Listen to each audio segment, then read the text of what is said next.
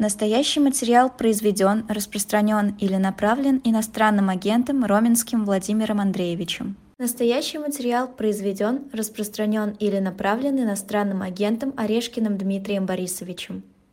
Дмитрий Орешкин, политолог. Да, Владимир Роменский, Ирина Баблоян. Продолжается утренний разворот на живом гвозде. Дмитрий Борисович, здравствуйте, доброе утро. Доброе утро, здравствуйте. Давайте, Но, сразу давайте с... о, поли... о политических последствиях хочу я спросить у вас э, событий минувшей недели. Каковы они будут? Ну, если вы имеете в виду упокоение господина Пригожина, э, то, мне кажется, это некоторый перелом э, и в общественном восприятии процесса, и в элитном восприятии процесса. Заключается он в том, что путинский режим, устранив всех вне путинских, антипутинских оппонентов, занялся истреблением внутри путинских оппонентов. Ну, мелкий оппонент, например, там это Гиркин, понятно, его посадили, устранили, это ничего страшного, но э, вот Пригожин и, скажем, Мизинцев и, скажем, Суровикин, это, конечно, крупные оппоненты. И в этом смысле проказа уже вошла в путинское ядро. Э, ситуация очень похожа в таком топологическом смысле на сталинские репрессии, потому что репрессии исходят из персонального ужаса вождя потерять власть. Поэтому боится тех, кто эту власть отобрать может. А отобрать власть могут те, кто к нему близки. Всех на дальних подступах он уже истребил а успокоение это не приносит. Соответственно, приходится уничтожать тех, кто на ближних поступах. И вот э, элитные товарищи понимают, что кольцо сжимается, воронка закручивается все сильнее, начинает по этому поводу нервничать.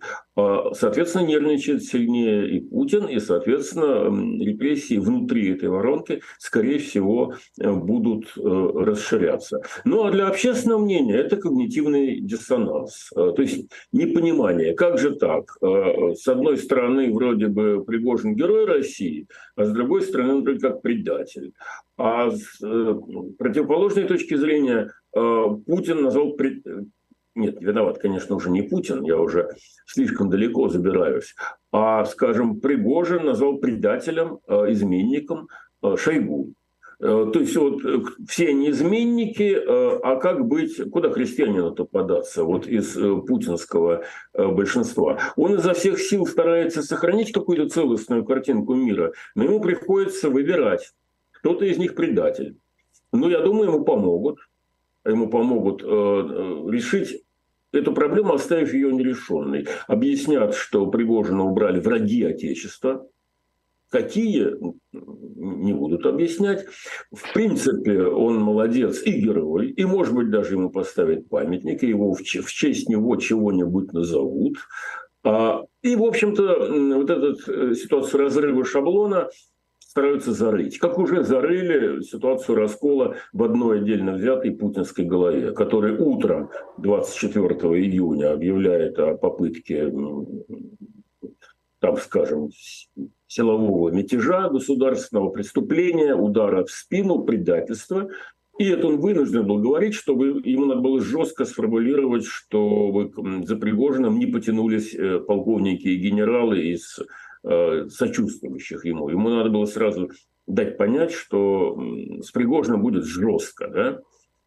А потом оказалось, что вроде как ничего, как сам бы Путин сказал, а посадки-то где? Вот он мятежник, вот они сбитые, пять вертолетов, один самолет, вот 20 летчиков уничтожено. Посадки где? Оказывается, ну как бы да, мятежник, предатель, но в то же время отчасти герой России, и с ним как-то договариваются. И для простого советского телезрителя эта ситуация, ну прям как в Бермудском треугольнике. Все мозги заплел на части, разбил на части, извилины заплел. А, ну вот этих людей будут лечить недосказанностью. Э, по телевизору расскажут, наверное, все-таки, что пригожинцы герои, но у них были отдельные недостатки, ну что-нибудь такое кисло-сладкое. Собственно, этим сейчас господин э, Песков и занимается. Из воздуха надо соткать какую-то не то чтобы правдоподобную, это уже не актуально, а просто приемлемую для большинства версию. Большинство эти не хочет знать правды, потому что она разрушает ментальный комфорт. Но оно хочет, чтобы я приложила какую-то картинку, ну, которую можно назвать правдой. Ну, хотя бы так.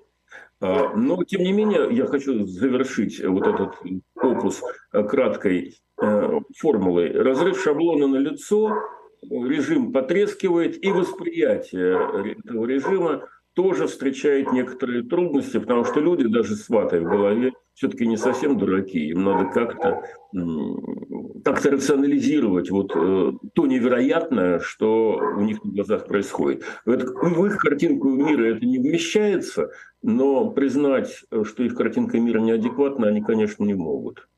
Дмитрий Борисович, ну вот если говорите... для элит, прости, Вов, если для элит, извини, пожалуйста, если для элиты, как вот они держатся, это все сейчас вокруг на страхе, да, что вот посмотрите, что я сделал, и вот, собственно, вокруг они, я не знаю, сплотятся еще больше вокруг Путина, а, вероятно, вот этим вот страхом, то для людей, даже если ты объясняешь, что это там украинцы, что это там Запад, еще что-то, так это же у вас, значит, на территории России какие-то непонятные люди, значит, сбивают самолет и убивают героев России.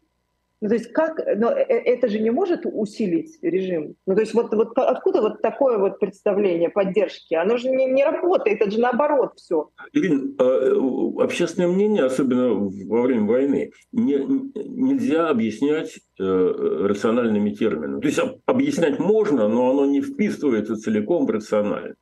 Вот есть такая рациональная составляющая. Люди не хотят знать, они не хотят видеть очевидного, потому что это очевидное выламывается из их выморочной, неправильной, ошибочной картинки мира. Но раз оно разрушает эту картинку мира, то люди это воспринимают агрессивно э, и отказываются это видеть, потому что картинка мира важнее, чем объективная реальность. Для общественного мнения это именно так. Поэтому лечить Песков будет не договорами, вот вам нужно какое-то рациональное объяснение. Объясните, что, как так? Или э, враги э, Отечества э, легко взрывают э, самолеты с э, героями России, да. или эти э, герои России не настоящие герои, а их сбили герои России. Ну, Объяснить это рационально невозможно. Но общественное мнение не хочет рационального объяснения. Поэтому Песков, да, он вывернется, пройдет между струй, и он не даст объяснения. То есть они, конечно, какой-то документ примут, они объяснят там, что что-то там произошло, взорвалось, не сработало, э, неважно, придумывают усталость металла, или там взрыв еще где-то, или форточку открыли, их всех ветром выдуло оттуда. А общественное мнение это проглотит, потому что оно спасается от правды, оно прячется под э, плинтусом, оно боится встретить э, очевидную правду. А, картинка мира важнее, чем сам мир. Вот это надо бы понимать. Это, это феномен или феномен советского мышления. Значит, вот товарищ Сталин победил. Больше мы ничего знать не хотим. Поэтому можно 150 раз объяснить, что как он победил, с какой ценой он заплатил. А, какая-то часть на это обратит внимание, но большинство будет отвечать так. Вы, э, ставленники Вашингтона, вам выдали печеньки, э, мы вам не верим. Э, Советский Союз развалился, объективный факт. Они это отказываются видеть. Он не развалился, его развалили. Кто? Предатели. Вот, значит, э, я думаю, что с Пригожиным и с Пригожинским казусом будет примерно та же история. А, объяснят, что появились предатели, ну, собственно, Путин уже этот термин использует. Удар в спину. Удар в спину – это функциональная, необходимая э, ментальная деталь э, для картины, которую строят лузеры. Вот Путин – лузер. Он не может выиграть эту войну он не может денацифицировать, демилитаризовать и так далее. Но чтобы, и чтобы более или менее правдоподобным остаться в глазах э, своих сторонников, ему нужно придумывать э, версию удара в спину. Мы бы давно победили, если бы не удар в спину. Пятая колонна, иностранные агенты, еще и, и все такое прочее. Это все отработано еще в советскую эпоху. Мы почему не построили коммунизм? Потому что э, все время классовое сопротивление, причем оно обостряется по мере достижения там, э, каких-то новых высот социалистического строя. Люди это глотали и до сих пор глотают. И сейчас нам объяснят, что да, мы молодцы, мы побеждаем, но среди Путина олигархи, вокруг Путина олигархи, или вокруг Путина предатели. И, и Пригожин чем был люб этой, этому стилю мышления? Он говорил, вон, вон они, Шойгу и, значит, его ближайший приятель, предатели. Он не употреблял термин американские печеньки, но он говорил про то, что, значит, воры, там еще что-то. Народ ему аплодировал. Да, да, да, предатели. А потом Путин говорит, вот он предатель, военный, военный э, мятежник государственный, нанес удар в спину. И потом он втягивает в себя назад эти слова, уже сказанные, и начинает искать уже, ушли, уже, уже какие-то другие предатели. Сергей Александрович Марков говорит, что там взорвали этот самолет э, какие-то враги, запихнувшие туда, видимо, импортное вино, самовзрывающееся в сложной ситуации. Мало того, видимо, оно еще с искусственным интеллектом, потому что оно точно знало, когда взорваться, этот ящик вина. Конечно. Вот. Ну, понимаете, как, если, это было бы смешно, если бы не было так трагично, потому что они прекрасно знают, как устроено общественное мнение. Они прекрасно знают, что общественное мнение, спасая себя, свою полноценность, субъектность, уважение к себе, готово сожрать любое вранье. Вот любое. До того момента, пока не вломятся с помощью когнитивного диссонанса в твою персональную судьбу. Пока у тебя не убьют мужа, сына, брата, там, отца пока тебя не кинут на деньги, это государственная модель, пока Путин не проиграет войну. Вот он ее проиграет, они все равно будут утешаться тем, что, ну да, конечно, удар в спину. При, там, назовут кого-нибудь из врагов, в зависимости от их представлений, или Шойгу, или Набиулину, или еще кого-то, и таким образом будут э, спасаться. Признать, что Путин совершил ошибку, мягко говоря, а жестко говоря, он совершил предательство по поводу к тому мандату, с которым пришел э, в нулевых годах к власти. Этого они не могут, потому что это означает, что их обманули, они были дураками. Э, мало индивидуальный человек способен это признать, а общественное мнение нет.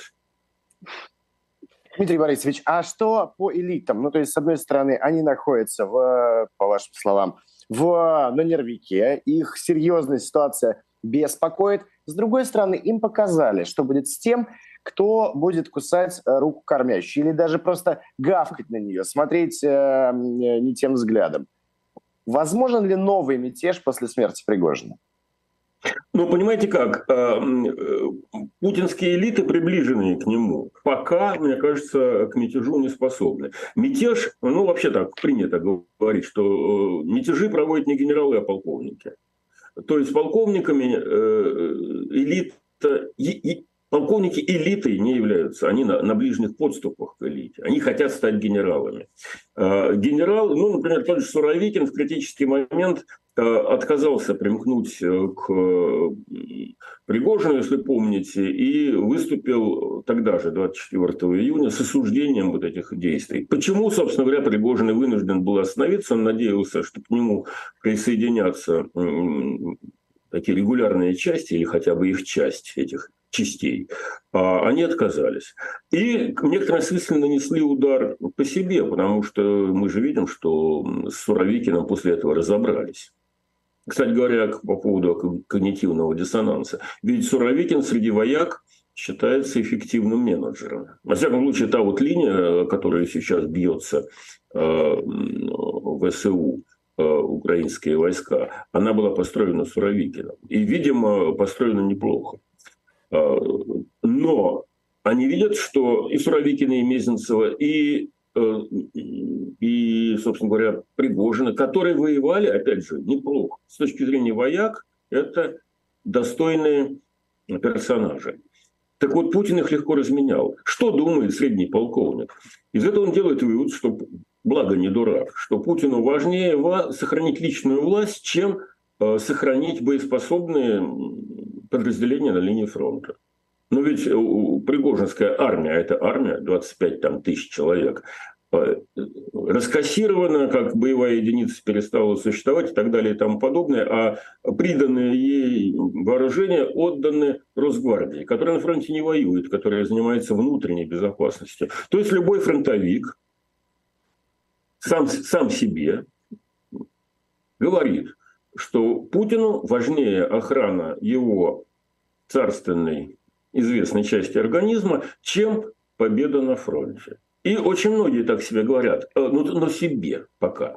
Э, так вот, если говорить про потенциал переворота, то смотреть надо на этих полковников, которые озверели на линии фронта, которые увидели, что в принципе так можно – как действует Пригожин, если только не надо повторять его ошибок. А, и в этом смысле, конечно, потенциал для военного переворота остается. Но и Путин это прекрасно понимает, он усиливает все сдерживающие факторы, в том числе лояльного э, ему Золотого и Росгвардию, снабжая их тяжелым вооружением. Это вообще специфический признак того, что он больше боится внутренней смуты, чем даже поражение на фронте. Уже все больше, все больше, скажем так. Ну, или, Валить этой смуты быть не может.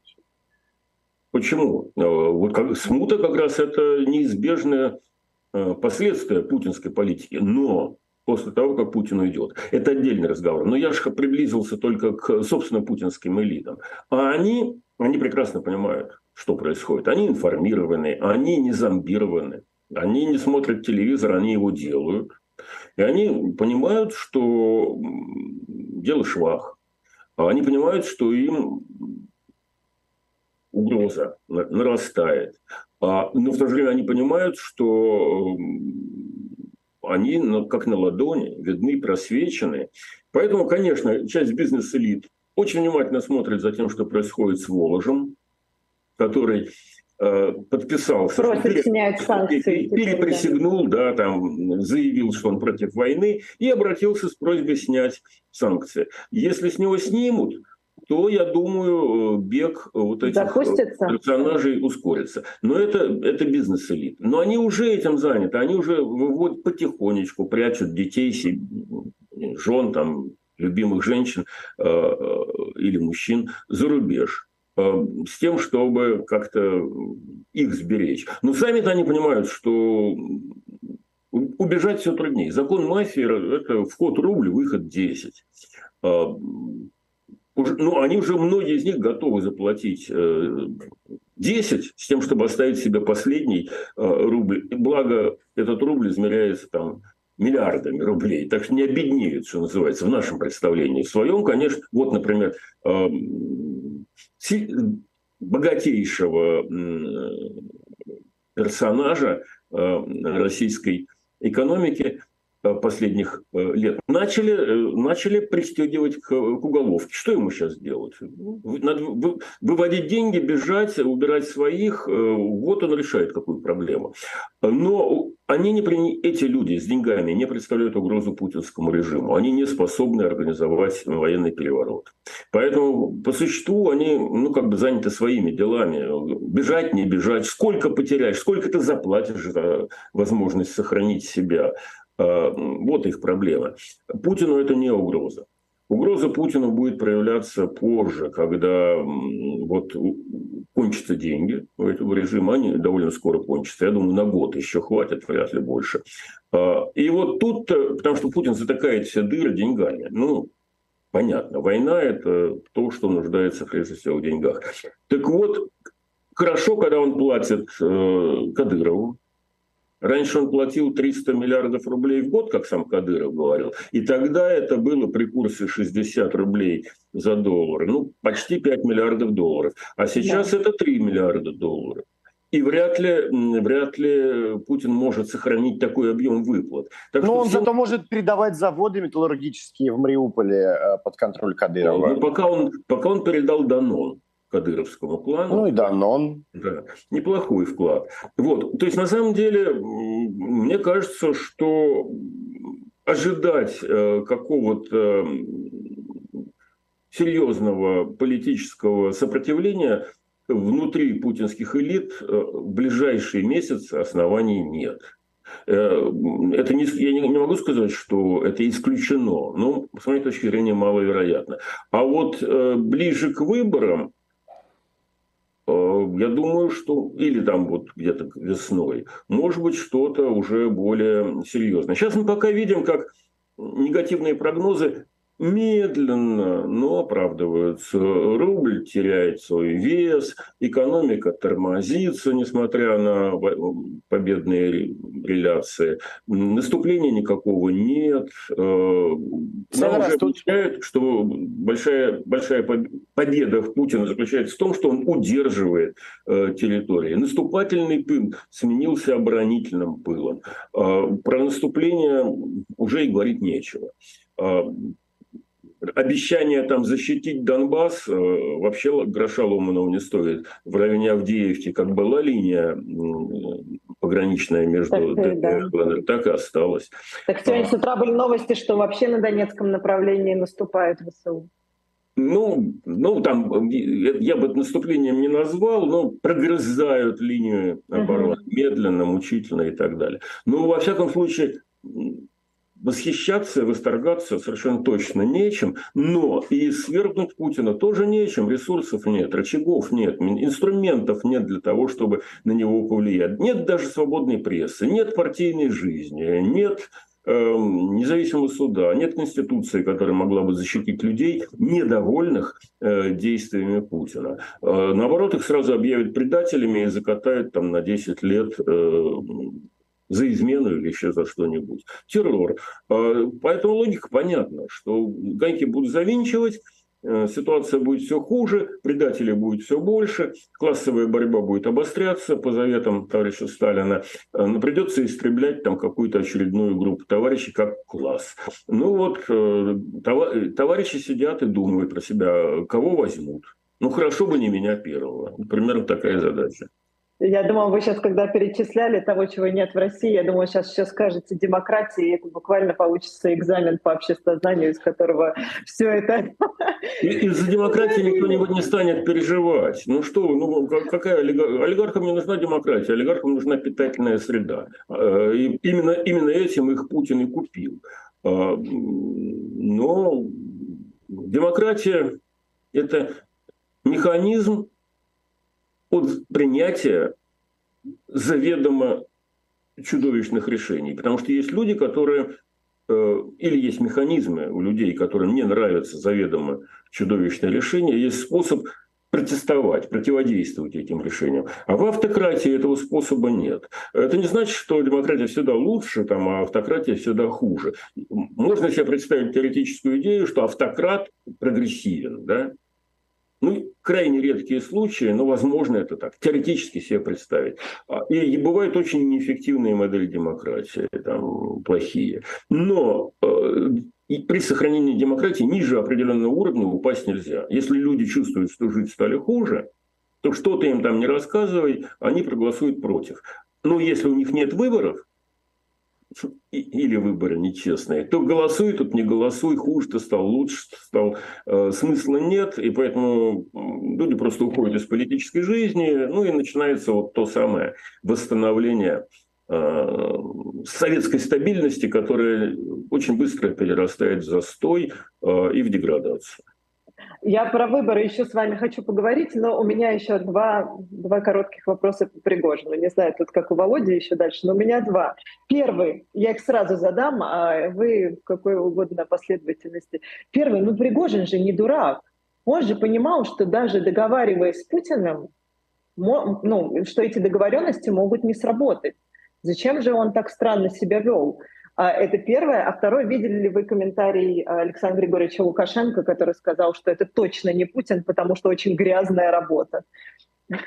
Ну, начнем с Лукашенко. Ну, обычная история. Это э, любимый путинский финт. Если бы мы хотели убить, то убили бы.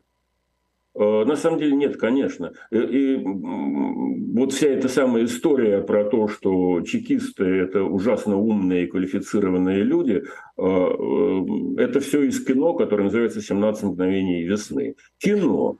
А в действительности... Я другое кино смотрел, где Навальный своему отравителю звонит, и тот ему все выкладывает. Вот именно. А, картина, а в действительности только, только документальная. Это, вот, это как раз вот те самые люди, э, которые, как этот господин Кондратьев, специалист, специалисты по отстирыванию трусов. И то они это не умеют делать э, достаточно эффективно. Э, давным-давно этот тот образ чекиста, как человека с добрыми усталыми глазами, остался жить ну, только в голове у человека, у которого вата там. Ну, у нас у 80, 75% в голове вата. И они думают, что да, этим людям что-то известно. Да ничего не, не известно, кроме как загнать человека в подвал, повесить его на крюк и выбить из него показания о том, что он агент э, британской и японской э, разведок. Вот, вот это, что они умеют. А, ну да, она у нас все время рассказывает э, подчуют такими байками про удачные операции, о том, как э, Меркадор э, угробил Троцкого. Боже мой, какая изящная работа, ледорубом по башке. Э, или там убили Симона Петлюру. Они просто действуют в той среде, где так действовать не принято и отвратительно. Это а им это не, не, ничего, и для них это норма. Именно поэтому они выглядят э, победителями, потому что они приходят с варварской э, картинкой э, действий, запрещенной более культурными социальными средами. Но это длинный, видимо, разговор, но и, наверное, без, бессодержательный, потому что если человек верит в то, что вот то, что делают э, наши спецслужбы, это очень умно, и они там владеют ситуацией и еще что-то, э, то его не убедишь. А на самом деле это ребята, которые действуют крайне топорно, как и сам Лукашенко. Э, и лозунг о том, что если бы это был Путин, то это не было бы так грубо, э, работает только ну, для тех людей, опять же, у которых картин, такая картинка мира, что Путин молодец. Наоборот, именно вот эта грубость, глупость, тупость, э, которая сопровождалась отравлением Литвиненко, попытка покушения на Скрипаля. Да последние, собственно, все эти самые действия еще не могло прийти в голову, что отравили Юрия Щекочихина, потому что ну, это, это, это было за рамкой. А теперь становится понятно, что это как раз норма. Э, и многие, я, например, простите, я вспомню свои молодые годы, когда меня спрашивали, а вы верите в то, что э, э, на Каширском шоссе чекисты могли подорвать? Я был, в общем, уже не мальчик, около 40 лет мне было. Я говорю, нет, я не могу себе представить. Это все-таки русские офицеры. Вот как они, прошло с тех пор больше 20 лет, я, вот эти, э, эти головорезы, они, скорее всего, сделали. И все, весь этот рязанский сахар и так далее. То есть угу. проблема в устройстве мозгов. Вот я пережил этот когнитивный диссонанс, потому что я общался с этими людьми, я имел возможность общаться. Я понимаю, что они из себя представляют. А уважаемые соотечественники, они до сих пор вот живут в этом мире 17 мгновений весны, где чекист – это Штирлиц, это Исаев, это э, Тихонов с благородным выражением на лице. Поэтому логика Луки не работает. Лука – палач, и вся его, и путинская банда тоже состоит из палачей типа Пригожина и прочих. И действует именно так. В лоб – по-палачески, как умеют. А, а первый вопрос насчет того, был ли Пригожин дураком, не был, конечно. Этим он отличается от многих путинских сторонников. Но у него была практически безвыходная ситуация, потому что любое социальное движение, бандитская мафия, там, э, партия, еще что-то, оно исходит из того, что есть некоторые вещи, есть некоторый капитал взаимного доверия. Если ты организуешь бандитскую группу, то ты должен быть, твой авторитет э, должен опираться на то, что пацан сказал, пацан сделал. есть своя определенная этика. И поэтому все эти преступные группы, они строятся по каким-то своим особым механизмом внутренней коммуникации. Или это спортсмены, которые друг друга знают, и один знает другого. Или это этнические группировки, которые подчиняются каким-то там правилам. Или это чекистская группировка, где, опять же, есть ну, внутренний кодекс, который соблюдается. А, так вот, Путин не соблюдает никаких кодексов. Да, он пригласил э, Пригожина, и у Пригожина были основания ему доверять, потому что, например, он думал, что как минимум в Африке его будут использовать. Мы же с вами видели фотографии, где его пригласили на саммит э, в Петербург и позволили сфотографироваться. Но он не на саммите был, там уже были вот много... Ну, он в отеле был в своем рядом, но он да, не важно, дали же сфотографироваться. Ну, значит, ему дали это сфотографировать. Понятно для чего. Для того, чтобы в Африке его принимали не просто как какого-то отморозка, а все-таки человека, представляющего российские власти. Ну, вполне рационально, что он думал, э, что Путин рационально решил, что его лучше использовать, чем уничтожать. И поэтому, когда его пригласили, Пригожин повелся. Он, он решил, что пацану можно верить. И, конечно, здесь была ошибка, потому что ну, нельзя было сразу лететь со всей своей головкой я имею в виду э, Уткина там, Уткина. и прочих, которые летели вместе с ним. Их надо было оставить в качестве засадного полка, чтобы, если что случится с Пригожиным, чтобы они могли что-то организовать.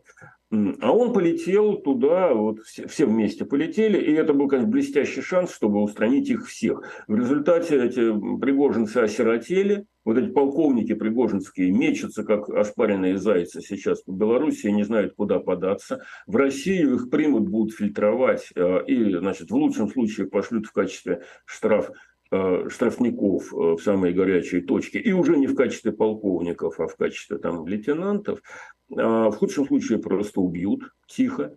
А поэтому многие из них, опять же, которые не верят телевизору, которые знают, как реально устроена жизнь и понимают, что они беззащитны без Пригожина.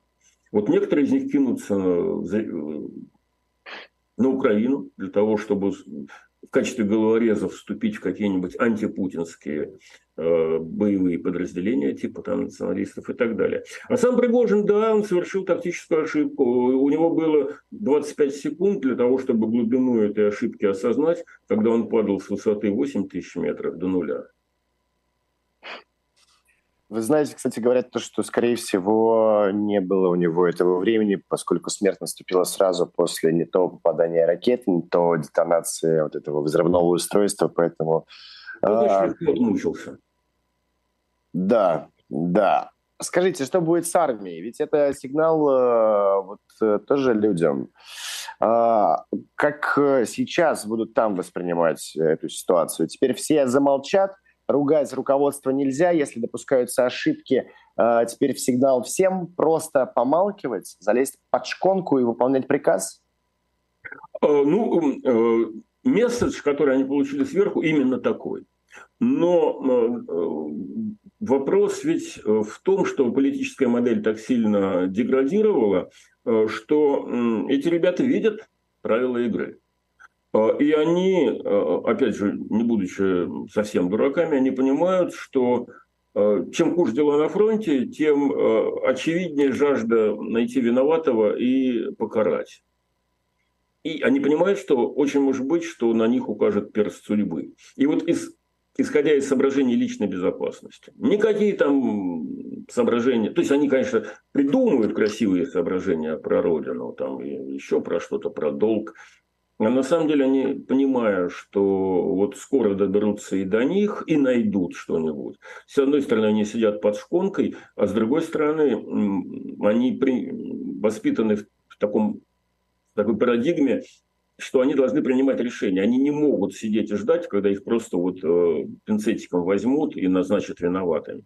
Многие из них, э, опять же, исходя из своего понимания доверия, с близкими друзьями, которым они верят, очень аккуратно будут прощупывать вариант. А вот э, не исправит ли нам ошибки, допущенные господином Пригожиным. А, и я думаю, что этим заняты и люди достаточно высокого уровня, начиная от того же самого Кадырова. Вот он очень озабочен своей армией, потому что он понимает, что Путин раньше или позже уйдет, а Кадыров еще останется. Дай бог ему здоровья, замечательному нашему Кадырову. И что тогда? И как ему бороться за свой статус, за свои престижные места, пряники и так далее? Ему нужно будет, нужен будет силовой ресурс, он его бережет, он его старается войну э, не тратить, э, пусть там кто-нибудь другой тратится, а э, Кадырову нужна армия для того, чтобы себя защитить. Об этом же, ну, может быть, на другом немножко языке думают и некоторые молодые генералы, и наверняка точно полковники. И они каким-то образом, глядя друг другу в глаза и не называя словами то, о чем думают, э, решают, а как быть с дедушкой. Или, а что делать после дедушки. А, и, конечно, это очень опасно. Но у них нет, опять же, вменяемых политических рычагов воздействия. Нет ни политических партий, нет ни выборов, нет ни какой-то легальной возможности э, сменить эту власть, тупиковость которой для них становится все более очевидной. Значит, они между собой думают о том, о чем мы с вами тоже думаем. Дмитрий Борисович, вот вы заговорили про дедушку, и я не могу даже не процитировать. Сегодня появилась статья на «Медузе». А, в Кремле определились, кто пойдет на президентские выборы 2024 года. Главный критерий отбора кандидатов – возраст, чтобы Путин не казался дедом. И понятно, что там три партии, э, КПРФ и, естественно, Геннадий Зюганов. От УДПР предполагают, значит, ну, как это говорят источники в Кремле, э, господин Слуцкий. И хотят надавить на господина Нечаева, чтобы он от новых людей, значит, шел, потому что нужен солидный человек в костюме, как там выразились. Э, это какой вообще-то реальный сценарий? Очень. То есть вот э, Зюганов в этом смысле просто необходимая деталь ландшафта. Он старше Путина, у него есть четко выраженный электоральный потолок, там, ну сколько, сейчас, наверное, 12-15% больше он не соберет. А, так что, да, конечно, задача Кремля именно собрать эту команду, э, которая как бы представляет альтернативу, но в то же время вместе не соберет больше 25%. Стойте, это... какие 25? Не, не, не, не, 90, 90. 90 сказал Песков, а в Кремле говорят про 80. А, значит, а удовлетворяться и 75, если что. А, ничего страшного. Думается мне так. Ну, а так, ну, смотрите, значит, Зюганыч, ну, 12 возьмет. Какой-нибудь там э, не знаю кто, э, из ЛДПР. Слуцкий. Слуцкий. Слуцкий. Ну, неважно, Слуцкий, да. Неважно, какая его фамилия. Тоже процентов 5 там наберет.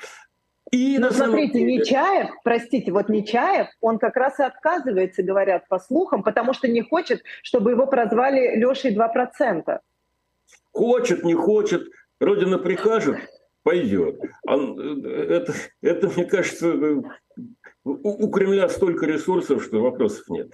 А, мне кажется, самым интересным кандидатом во всей этой публике будет кандидат, который называется недействительный бюллетень. Вот а, о чем трудящиеся не знают или не хотят знать, это о том, что недействительные бюллетени входят в число 100%. То есть, по сути дела, это еще один персонаж. А, вот если 2% недействительных бюллетеней, значит на всех остальных остается 98.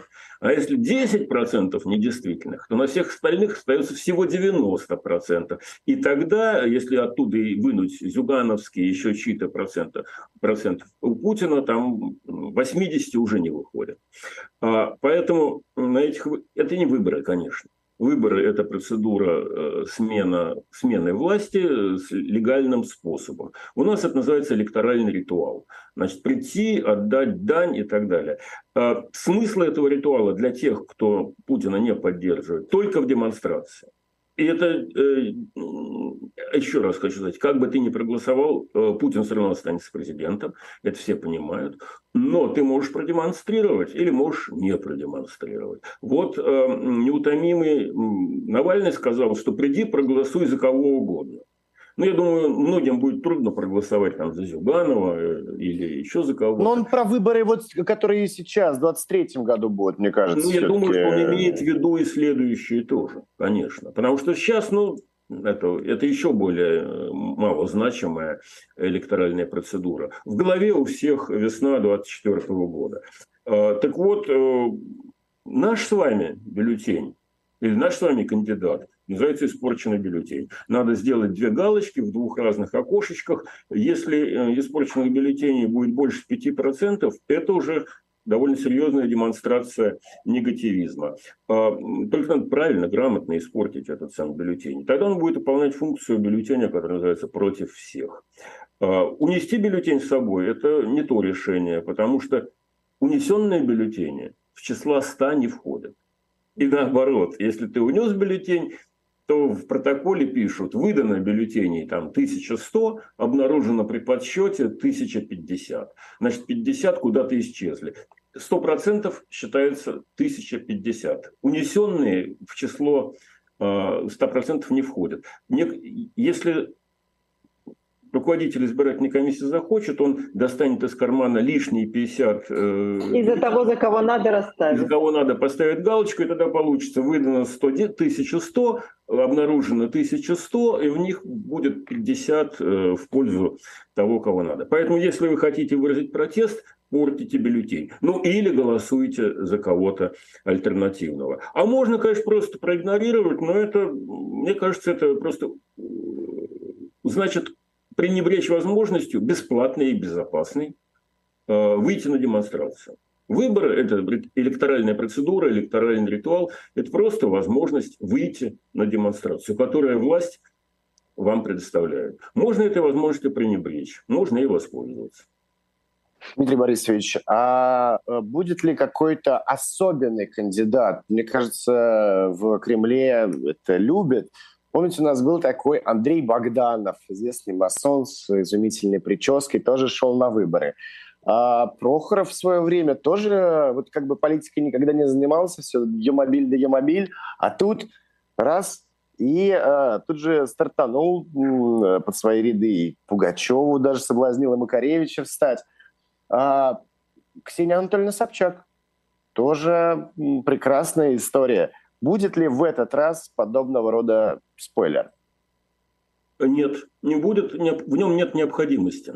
Понимаете, понятие спойлер – это для выборов, которые еще имеют смысл с точки зрения подсчета голосов э, и с точки зрения политической борьбы. Тот же самый Прохоров, мы тогда вплотную занимались э, электоральным наблюдением, в Петербурге по-честному набрал 22% голосов. Там было 450 участков, на которых э, было сведено наблюдение, и Лига избирателей обрабатывала бюллетени. Э, там, где было наблюдение, отдельно по сравнению с теми бюллетенями на тех участках, где наблюдения не было. Так вот, там, где наблюдение было, 450 участков в Питере – это много. Это больше, порядка 15% от всех участков, если память не изменяет. А, так вот, там 22% у Прохорова. Это серьезный результат. А официально ему показали около 15%. То есть у него украли 7%. Вот вульгарно, за счет того, что на других участках, где наблюдения не было, переписывали протокол. И, соответственно, голоса за Прохорова, за Прохорова перебросили Путина. Поэтому в частности, в 2012 году, кажется, в 2012 году Прохоров участвовал в выборах, если да, так, весной 2012 года, а, в Москве, где не было ночного фальсификата, после Болотки, после 2011 года, в Москве э, Путин набрал, э, дай бог памяти, 47% без ночного фальсификата. А в Петербурге он набрал 58,8, ну, практически на 10% больше. И все эти 10% были фальсифицированы. То что реальный результат у Путина был где-то 49 плюс-минус 1. А в Москве тогда Путин в первом туре не победил. Благодаря тому, что в Москве после Болотки протоколы так грубо не переписывали. Там участки с наблюдением показали у Путина результат где-то 45, А в целом по городу было 47, если память мне не изменяет. И ну, плюс-минус 2% это может быть ошибка метода наблюдения, выборочных, выборочных методов. Поэтому здесь для Москвы 2012 года значимых отклонений не было. А в Петербурге они были. В Петербурге сохранили ночной фальсификат. Там, где не было наблюдений, там грубо переписывались протоколы. Благодаря этому э, Путин вместо своих честных 49 э, плюс-минус 1 набрал 59. Вот, вот вам разница. Сейчас ситуация гораздо более примитивная. Сейчас вернулись к таким псевдосоветским или псевдокадыровским выборам, когда есть еще электронное голосование, то есть нарисовать можно все что угодно. И в этих запасных альтернативных э, кандидатов, которые с, ну, как бы исполняют роль или исполняют роль, или, или действительно выполняют функцию альтернативы, их, они просто не нужны. Э, ну, можно назвать э, вот таким же подсадным Зюганова, ну, который понятно, что не откажется, будет выступать, на этом заработает для своей партии сколько-то денег, наберет свои там 10, 12, 15 процентов и э, будет очень... Все будут довольны, в том числе главным образом будет доволен Кремль. Что касается Собчак, что касается Богданова, ну, Богданов это просто дрон, да, вот которого запускает, э, и, значит, он там должен кого-то потопить. Ну, и он этим доволен, ему за это платят, э, все хорошо. Сейчас нет необходимости давить, э, кого-то топить. Сейчас есть необходимость вытащить на выборы. Вот вы, вы видите, там лидер партии «Новые люди» не хочет позориться. Его вытащат, я думаю, заставят. Ну, если не его, то кого-нибудь другого из его партии. Миронов Потому... заранее отказался. Это Миронов красавчик. Это уже просто... Выскочил просто сразу. Ритуал. Надо сделать вид, что у нас там какие-то э, выборы. Ну, чем, чем примитивнее картинка, тем меньше э, нужды в каких-то сложных э, методах типа вот привлечения дронов или каких-то там псевдокандидатов. Это когда еще убивали выборы, начиная там с, с конца 90-х. Ну, в конце 90-х еще были очень конкурентные выборы. Тогда очень сильно дергались, э, и была серьезная действительно борьба между Лужковской бандой, э, э, путинско, путинско Березовской бандой и Зюгановской бандой. Значит, все, все, у них у всех были деньги, у них у всех был доступ к средствам массовой информации, все они нарушали в большей или меньшей степени, где могли. Э, законы, э, но они конкурировали. И результат их конкуренции зависел от подсчета, от голосов. И в этом смысле избиратель имел вес и смысл э, в тогдашней России. А сейчас на этого не имеет, потому что это просто такая вот ритуальная процедура типа торжественного Э, собрания э, в Дворце съездов. А, тем не менее, э, не, не избирательный смысл, а чисто демонстративный смысл эта процедура еще имеет, и я бы ей воспользовался. Но, тем не менее, они чего-то опасаются. Вот в этой же самой статье говорится, что, например, таких, как Грудинин, пускать нельзя, потому что это темная лошадка. Грудинин может собрать 25. А это, вот, это уже скандал. Поэтому его, конечно, не пустят. А Зюганов больше 15 точно не соберет. Ну, душка просто, он идеальный вариант. Он вот такая вот кукла говорящая матрешка, которая значит, э, выполняет свою функцию и выше головы не прыгнет. Тут стабильность, стабильность, стабильность, еще раз, стабильность, товарищи. Не трогайте а что... Владимира Владимировича Путина. Он стабильно должен досидеть до жизни, до, до белых тапочек в своем теплом кресле. Но ему-то что-то же нужно предлагать э, народонаселению. Ему же нужно чем-то оправдывать свое присутствие в Кремле. Ему нужно что-то будет перед выборами Или уже не принести. Нужно да, и показать. Вот я вот добился, вы, вы я достиг. Володь, вы счастливый человек, вы не жили в советские времена. А нам, э, я помню, там 23-й исторический съезд партии, 24-й исторический съезд партии, 25-й исторический съезд партии, и они там все время что-то предлагали. Они э, широким шагом вели страну к победе там, коммунистического общества. В стране было, ну, там, кушать нечего, там брахла нельзя было никакого купить э, постыдного. За телефоном надо было 10 лет в очереди стоять. Но мы шли от победы к победе, э, проигрывая, например, там, войну в Афганистане в течение 10 лет. Все было прекрасно. Путину, конечно, он все пообещали. А мало ли он что ли вам пообещал, начиная с удвоения ВВП э, и там э, завершая. И нам уже говорят, кстати говоря, что мы вошли в пятерку ведущих экономик по О, да. паритету покупательной способности. Чем больше рублей не печатают, тем больше будет в рублях объем этой самой экономики. А э, то, что курс рубля падает, не считается, потому что паритет покупательной способности считается вне зависимости от, э, ну или вне прямой зависимости от обменного курса. Так что мы еще и на третье место можем подняться, как Советский Союз был второй по объему экономики фальшивых деревянных рублях, конечно. При условном расчете э, в доллары по цене там, 65 э, центов за, за рубль. Или нет, наоборот, э, доллар стоил 65 копеек. То есть рубль как бы стоил дороже доллара. При таких подсчетах, конечно, мы были впереди планеты всей. И, и многие, опять же, люди с квадратной головой от того, что голова помещена в телевизоре, все это вот до сих пор и повторяют, что у нас была вторая экономика в мире. Ага. А, а потом вдруг взяла и развалилась, потому что удар в спину. Ты, Неужели не... Хоть плачь хоть плачь, посмотрев на все это. И главное, ведь ничему не учится это, вся эта история. Ведь Неужели он... ни один даже видимый антивоенный кандидат не появится? Нет, ну что вы антивоенный? Нет. Все должно быть продемонстрировано полное единение народа в борьбе за, с враждебными силами Запада и, конечно, неприятие вот этих самых агентов Запада, которые разрушают единение. А агентов, ну, примерно 20-25%. Э, вот Тут никаких сомнений нет. Это, это совок. Просто такой, ну, не совок. Э, для меня все это крайне знаком, мне даже это интересно, но мне очень жалко вас, потому что вам придется весь этот зверинец на своем опыте переживать. Ну, не то чтобы мы что-то другое видели, честно говоря. Нет, ну, в, сознанном, в каком-то сознательном возрасте. Вы видели свободную прессу. Медведева? Свободная пресса. Вы видели более или менее возможность, там, какие-то скандальные публикации. Вы видели электоральную конкуренцию. Вы много чего видели. Чего, от чего вам предстоит э, отвыкать. Вы видели как...